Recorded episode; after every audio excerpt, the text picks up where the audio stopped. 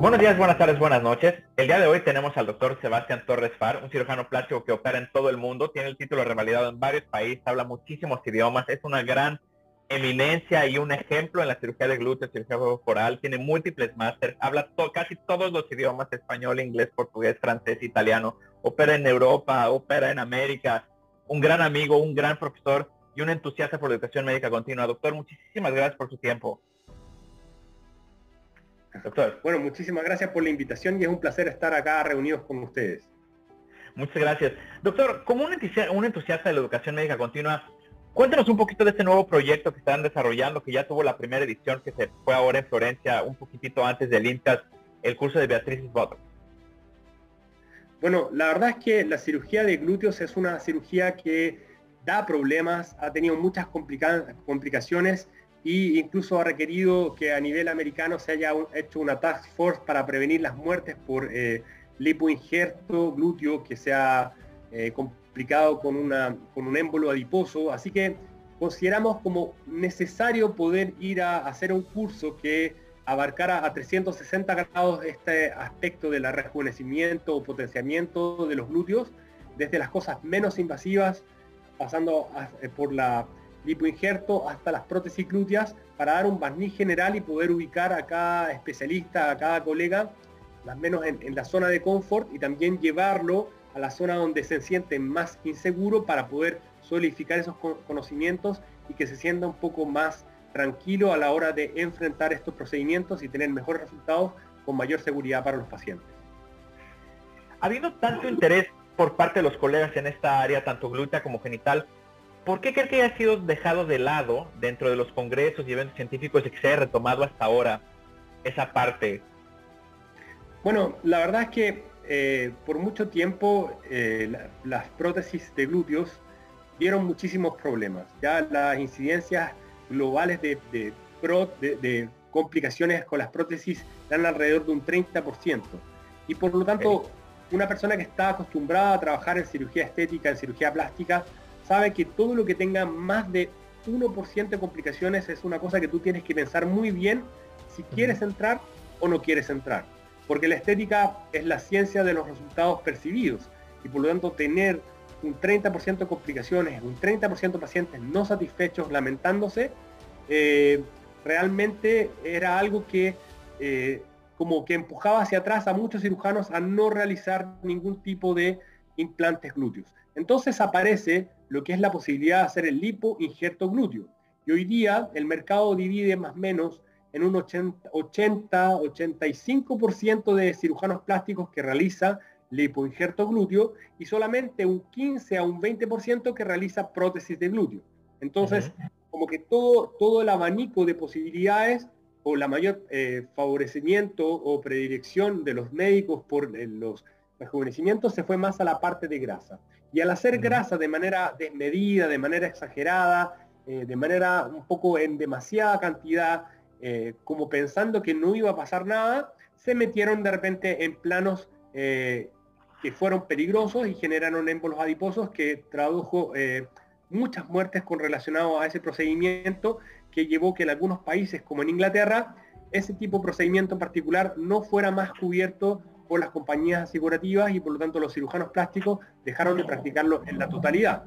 Entonces se volvió como un tema tabú y, eh, eso ha sido, eh, hemos, nos hemos dado cuenta con el paso del tiempo que este tipo de procedimientos se puede hacer con absoluta seguridad, pero que hay que ponerle un poquito más de atención a los detalles y a los aspectos clínicos o los clinical tips para poder hacer un procedimiento sin ningún riesgo para el paciente. Buenísimo. Y con relación a los nuevos productos que están saliendo en el mercado de rellenos, hialurónicos corporales, etcétera, ¿cuál sería la recomendación o cuál sería el beneficio de usar o grasa o, las indicaciones de grasa o relleno o implante para los pacientes que nos están escuchando, los no médicos que nos están escuchando? Bueno, la verdad es que eh, esto lleva mucho tiempo. Yo fui uno de los primeros en Europa a poner el material macrolane que era un ácido hialurónico de alta viscosidad que se ocupaba para aumento de pecho, aumento de glúteos. Y en esa época pensábamos que el hialurónico era como para la gente que no tenía grasa y reemplazaba la grasa. Pero hoy día nos hemos dado cuenta que todos los materiales de relleno tienen un rol de correcciones menores.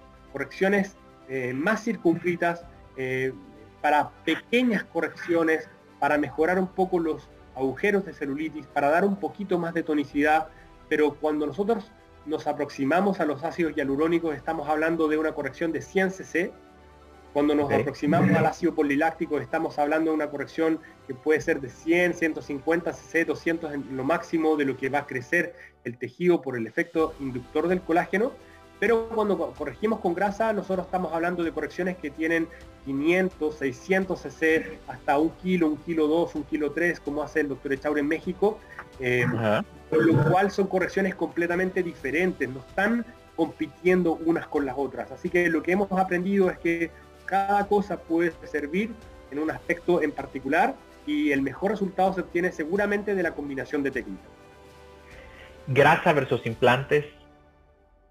Grasa versus implantes. El implante tiene un efecto muy predecible, ¿ok? El implante se pone, da un resultado muy bonito, una tonicidad muy buena, levanta muchísimo el glúteo de una manera bastante predecible. El problema es que eh, los implantes siguen teniendo un poco de complicaciones, incluso en las manos más expertas como la de Matt Stefanelli.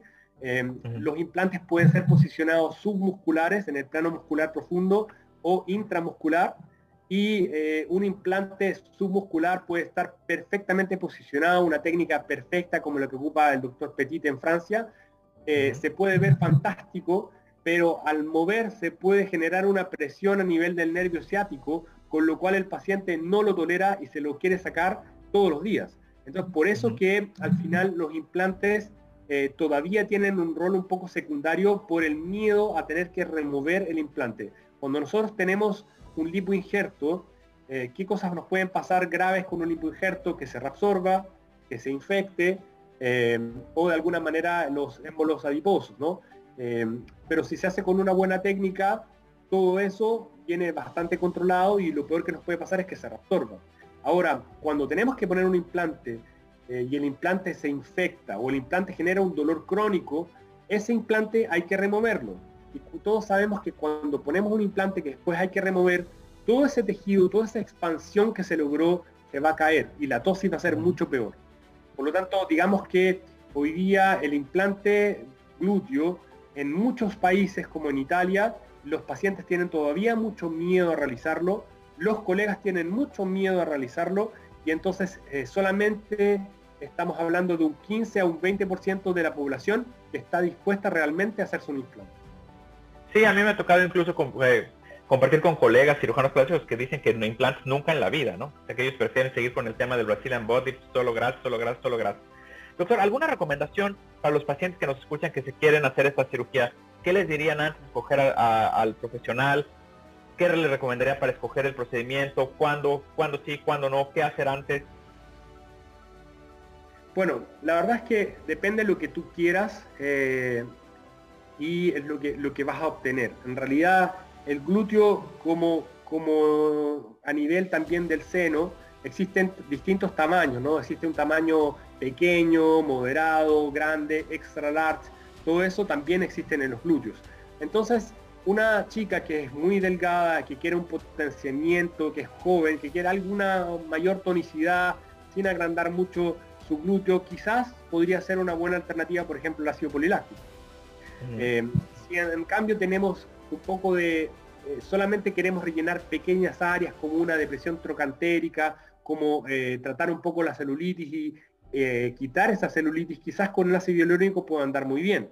Ahora, si queremos una reestructuración volumétrica del glúteo, ya estamos hablando de grasa o de prótesis.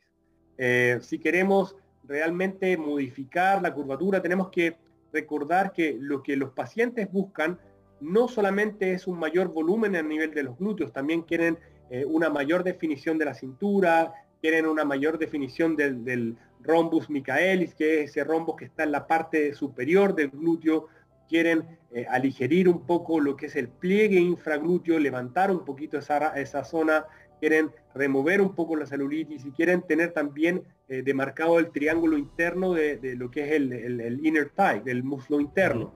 Algunas de esas cosas pueden ser hechas con rellenos y algunas de esas cosas pueden ser hechas con liposucción. Por lo tanto, cada paciente es un caso independiente. Eh, es verdad que con la gran mayoría de pacientes, el 80%, nosotros podemos hacer un gran trabajo con una lipoescultura, con una liposucción combinado con un, técnicas de, eh, de lipoinjerto adiposo y dependiendo del tamaño eh, que la paciente quiera es dónde vamos a injertar esa grasa, eh, cuánta grasa vamos a injertar y cómo vamos a moldear nuevamente ese glúteo. Buenísimo. Y para los médicos que nos escuchan, doctor, ¿usted va a tener por, ahora algún tipo de agenda donde pueda recibir fellows, algún, algún tipo de curso presencial one-on-one? Bueno, sí, estamos haciendo, eh, vamos a hacer una revisión de lo que fue Beatrices Botox en, Florencia. Vamos a dar la posibilidad de, poder eh, acceder a ese contenido en español porque fue hecho en, eh, portugués y en inglés. Y obviamente después tenemos la intención de hacer una nueva edición de, la parte práctica de Beatriz Botox en México y también en, Río de Janeiro junto con el profesor Cabalgante. Buenísimo. Doctor, generalmente eh, nos gusta para terminar que los grandes maestros que nos acompañan terminen con una frase así donde puedan resumir en una frase el éxito para los que nos escuchan. Si usted pudiera resumir el secreto de su éxito en una frase, porque habemos médicos que no podemos en un municipio y usted ya lo conquistó en diferentes países, en diferentes continentes, ¿no? Si pudiera resumir en una frase para los médicos que están comenzando, las personas que están escuchando, ¿cuál sería? ¿Una frase con respecto a la cirugía glútea o una frase con respecto a la cirugía plástica? Al éxito, al éxito personal. Al éxito personal. Bueno, yo creo que, que una frase significa, para mí, es como emular un poco a Leonardo da Vinci, en el sentido de que no importa dónde tú estés, puedes ser un gran cirujano, un cirujano medio, un mal cirujano, pero lo importante es todos los días moverse un poquito hacia adelante, todos los días mejorar un poco, todos los días mantener algún tipo de inquietud, plantearse un interrogante y ir a buscar esa respuesta. Eh, hay muchas veces en que esa respuesta no la tienen muchas personas y te va a tocar viajar para visitar grandes cirujanos. Hay muchas veces que esa interrogante te la va a suplir o te la va a de alguna manera aportar una nueva bibliografía, un nuevo artículo lo importante es todos los días moverse un poquito para adelante. Eh, si no creces, no es que dejes de crecer, el que no crece se atrofia. Entonces mi consejo es tener hambre, querer mejorar todos los días, aunque sea un poco, y moverse siempre para adelante, aunque sea un centímetro, pero todos los días estar progresando y buscando cosas nuevas, nuevos cursos, nuevas técnicas y visitando a colegas para poder adquirir nuevos conocimientos. Buenísimo. Doctor, muchísimas gracias. Ahí lo tienen desde las palabras del doctor Sebastián, que así como el glúteo que no crece y se atrofia, también sucede en la vida. Doctor, muchísimas gracias. Para todos los que nos escucharon, esto fue Código FIDE actualización 7. Muy buenos días, buenas tardes, buenas noches y hasta la próxima.